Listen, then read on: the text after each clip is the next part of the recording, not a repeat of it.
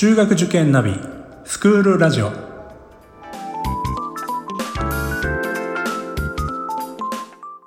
スクールナビゲーターののびるです。この番組は中学受験を目指すご家庭に学校の先生からの生の声や受験に役立つ情報をお届けするラジオです。それでは早速今日の学校の先生よろしくお願いします。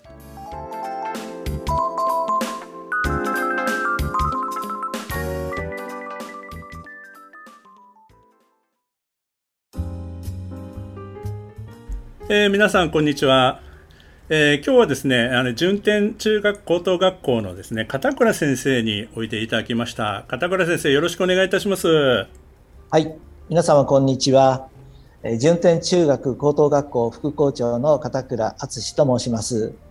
今日はあの順天中学高等学校の遠隔やそれからあ学校の教育方針または教育目標などについて、えー、お知らせしたいと思います。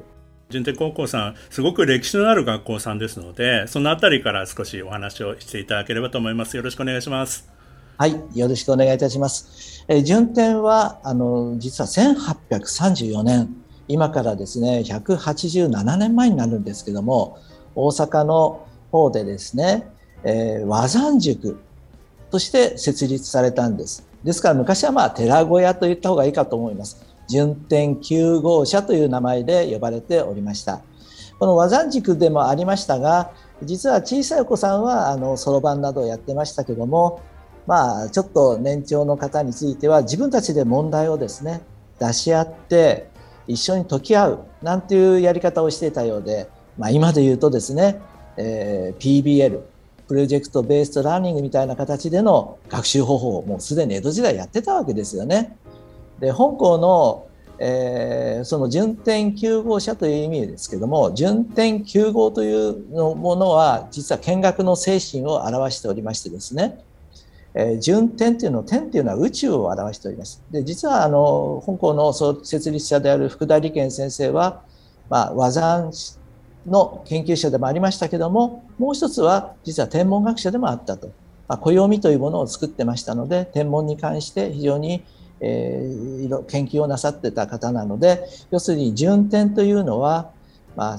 自然の摂理天の運動宇宙の運動というのは自然の摂理に従っておりますので自然の摂理に従う。そして求応っていうのは真理を探求するという、まあ、今で言うとですね探究学習というものを、えー、していかないといけないねという話であの学校名がですね、えー、見学の精神を表している。そういう学校なんです。素晴らしいですね。まあ、逆にそういう学校名が見学の精神を表している学校さんってそんなあのたくさんあるわけではないかもしれないですし、まあ、当時からそういった探究学習や PBL 的なことを進められてたっていうのはちょっと驚きですね。そうですねむしろあの江戸時代から明治になってしまうとですねまあ、明治になるとどちらかというと効率化というんですか、まあ、集団で勉強を教えていくが、まあ、知識を教えていくというような形に少しこう変わっていってしまったっていう傾向はあると思いますね。ですからあの江戸時代の方が伸び伸びとやっていたと。それが明治時代になって確一化されていったと。それがまたここに来てですね確一化された知識の習得よりも自らが考えていく、知識を得ることだけでなくですねインプットだけでなくですねアウトプットをして自らが考えをまとめていく課題を見つけそれを解決するようなそういう力をつけていかなければいけないということにやっとこうまた戻ってきたわけですよね。なるほどいやいや僕はあの算数数学系の教師なもんですからその和さんについてはめちゃくちゃ興味がある山あるし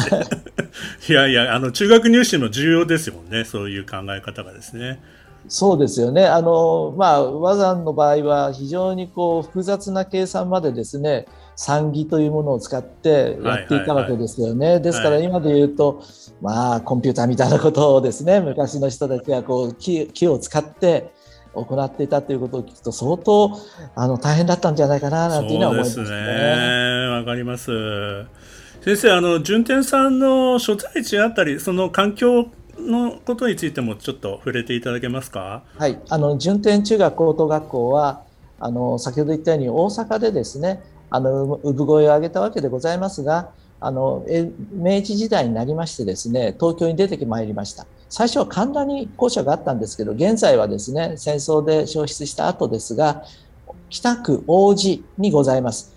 北区王子というのは京浜東北線王子駅の、まあ、徒歩3分という非常に近いところにあるんですが実は順天中学高等学校の目の前が王子神社という大きな神社がございましてですね、まあ、借景になるんですけども緑が非常に多くて、まあ、勉強するにはとてもあの快適な場所であると。で通りを挟んだ目の前が北区役所というような、まあ、北区では非常にこういい場所にございます。駅から近いというのもあります。また東京メトロ南北線王子駅からも同じく徒歩3分でございますので、駅地下の学校でございます。なるほど、ありがとうございます。さてあの校風とか教育方針この辺りもあのそういった、えー、伝統も脈々とこう受け継がれてきていると思いますけれども、まあ、あのその辺りもちょっとご紹介いただけたらと思います。はい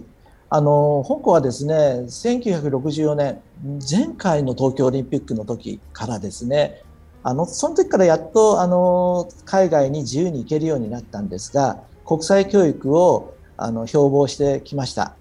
えー、この頃は海外に生徒を派遣してその海外の様子をみんなに報告会を行って海外っていうところはどういうところなのかということをみんなで共有し合ってたんですが、まあ、1980年代になると全員がですね海外に行けるようになって国際化が進んできたわけですよね。ですから本校の教育目標も英知を持って国際社会で活躍できるそういう人材を育成したいとそういう教育目標に変わってきました。ですから、まあ、香港は国際教育をですね、非常に長い期間やっておりまして、実は今から7年前の、え時からスーパーグローバルハイスクール、あまあ、これは SGH とも言われてますが、文科省から、えー、認可指定されておりまして、現在も継続しております。SGH に指定された場合にはどのような実際に、えー、授業とかカリキュラムとかそのあたり、えー、どういうふうに反映されている部分があるんでしょう、まあ、あの今後もまたシリーズで具体的なお話はいただくかもしれませんけどちょっと触れていただけると。はい、はいわかりました。まあ、スーパーグローバルハイスクールの目的はですね、まあ、そういう国際的な、まあ、あの、教育の、教育開発なんですね。それを、まあ、各学校にしてほしいということで、文科省からお金をもらいながらですね、研究開発校として、え来てきました。まあ、今もネットワーク校になってるわけですけども、まあ、この、研究開発ってどういうことなのかっていうとやはり社会課題に対して、先ほど言ったように問題解決的な探究的な視点から問題解決学習をしていくんだと。で香港の場合ですね簡単にちょっと紹介すると、まあ、その頃からフィリピンをですねフィールドにしておりましたのででフィリピンの子どもたちの、まあ、例えば、えー、すごく死亡率が高いとまあ、そういう社会課題があったわけですよね。まあ、今、感染症が非常に、まあ、コロナというので、まあ、当たり前になってきてしまいましたけど、当時まだ7年前はですね、そういう時代じゃなかったにもかかわらず、子どもたちが非常にあの感染症で亡くなる割合が高かったと。まあ、それじゃあ社会課題でどうやって解決するかということを、まあ、私も一緒になってあの生徒と一緒に考えたんですね。そう生徒は言うんですね。先生どうしたらいいと思いますかって言うから、まあこれはやはりワクチンでしょうなんて今もあの菅先生と菅さんと同じようなことを言ったわけですけども、まあただね、よく考えてみると高校生は先生それじゃそのお金どうすんのと。でそれをどうやって配るの？そういうお金あるの？なんて言われるといやそれはないね。っていうことになってじゃあ自分たちが考えるからということでそういう社会社会課題を自らが考え出していく。それで解決していく。で生徒の出した結論は何かっていうと、まあ、今では当たり前になってきましたけど手洗いですよね。手洗いを徹底させよう。とそのために手洗い歌を作ろうということで、まあ、フィリピンだから英語が通じるだろうから、英語で作ろうと言って、英語で持ってったって現地に行ったわけですけども、ところが子供たち英語喋れない、わからない。タガログ語しかわからない。そこでもうみんなびっくりして、やっぱり百聞は一見にしかずじゃないけども、異現地に行ってみないとわからないこともいっぱいあるねっていうようなことを、まあ、そういうフィールドワークを通してですね、もう一回じゃ考えてみようということで、じゃあタガログ語で手洗い歌を作って普及させようと。いうようなことをやってみたい。まあ、他にもいろいろとですね、社会課題を自らが見つけ、例えば今フィリピンは麻薬問題非常に大事です。あ大変でしたよね。じゃあそこについて考える班もありました。まあ、いろんな班があって、まあ、あの就労の問題を考えている人もいました。フィリピンから日本に就労してくるけども、その人たちが一体どうして来るのか、そういう状況がどうして生まれるのか、貧困というものも考えた班もありました。まあ、こういう社会課題を考えていくっていうことが大事ですし、また現地の高校生や中学生と一緒になってこう考えることも大事なので、いろいろな学校とこうあの共同してですね、あの考える機会を設けることができました。なるほど。それってすごい探究学習でもありますよね。そうなんです。やっぱりこれはあの今あの言われている探究学習の走りでございまして、結局自らが課題を見つけてそれに仮説を作ってですねその仮説が正しいかどうかそれをみんなで調べ探求し研究しもう一回それが正しかったかどうかを確認していくっていうそういうプロセスですね。これあの実はすごく大事だと思っておりましてこれからの教育のやはり中心になっていくんではないかというふうに思っております。いやそれすごいいいですね。なんかそういうあの日本で当たり前のことがまあ当たり前じゃないっていう現実も知ることもできますしその中でじゃあ自分たちが何ができるのか。まあ、あのそういう問題意識を持つことが将来に自分じゃあ自分はどういう仕事をしたいのかとか、まあ、そういった部分のキャリア教育にもつながっていく部分もあるんじゃないでしょうかね。そうですねこれからやはりあの日本にいてもですね、まあ、あの国際化は避けられないというふうに思っています。例えば海外から来る人も、まあ、就労する人も多くなるだろうし、まあ、観光で来る方も多くなるだろうし海外の人を相手にしないといけない場合もある、まあ、そういう人たちと一緒に仕事しなければいけない場合もある。ですから、まあ、海外に出れば、出なきゃいけないと言ってるわけじゃなくて、もう仕方なくもう、あの、国際化はもう目の前に育あの迫ってますので、まあ、そこをしっかりとですね、えー、対応できる。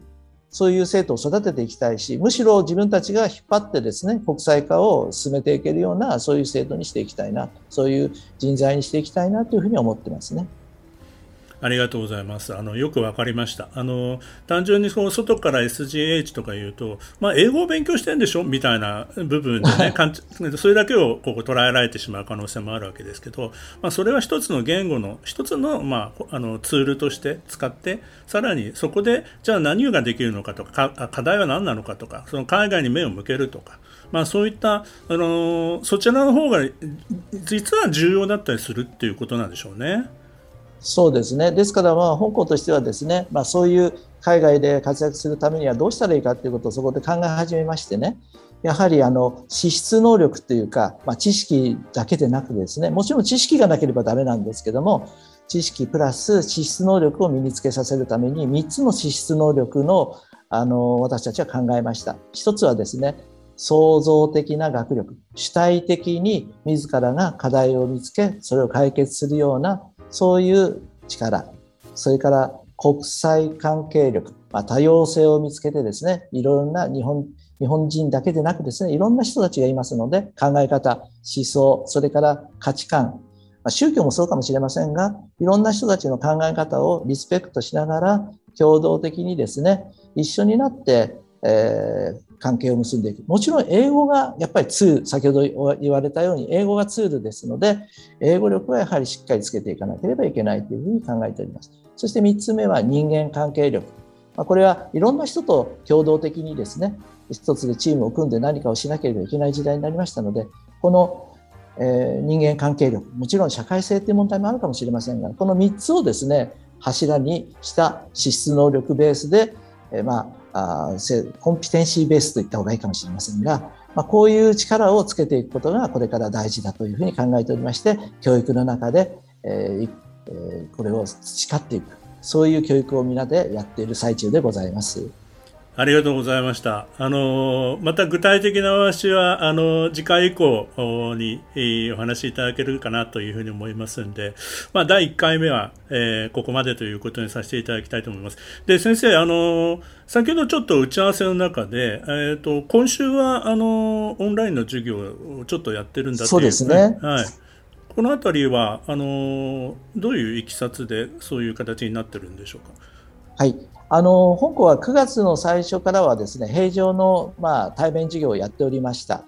まあ、ただですね今週はですねあの東京都の方がまあ、一斉にまあ人流抑制週間ということで、まあ、ちょっと飛び石連休だっていうところもありましてですね、まあ、例えばこの21、22、それから24のこの3日間を、まあ、完全オンライン学習、都立中高はやるんだということで、あの、そういう通達が来ましたので、じゃあうちも協力してやろうということで、まあ、この21、22はオンラインで、えー、授業を完全にやっております。まあ、本校としてはですね、実は生徒に全員 PC が、えー、持ってる状態なんですね。中学の場合には貸与してる。まあ、サーフェス GO2 というやつをさあの全員にあのあの貸与してるんですが高校の場合はですね自ら買っていただいて、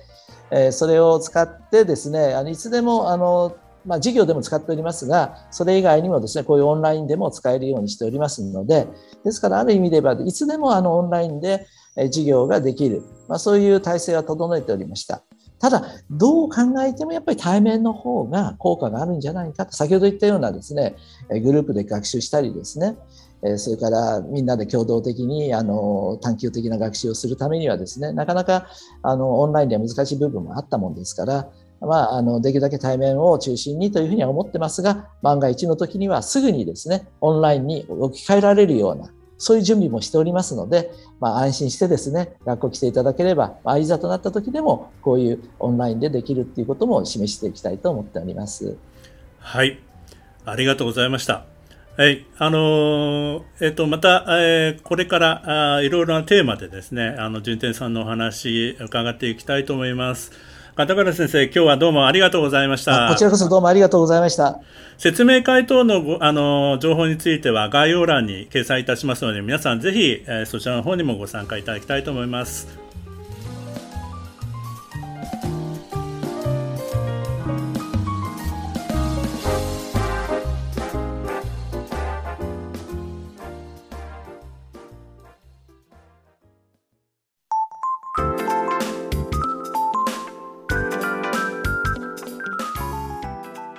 この番組では番組への感想、出演してほしい学校など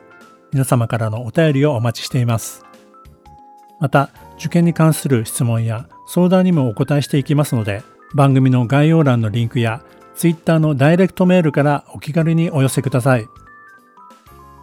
Apple、Amazon、Google、Spotify などの無料のポッドキャストアプリから登録または購読のボタンを押していただくと更新情報が届きますので便利です。それではまたスクールラジオでお会いしましょう。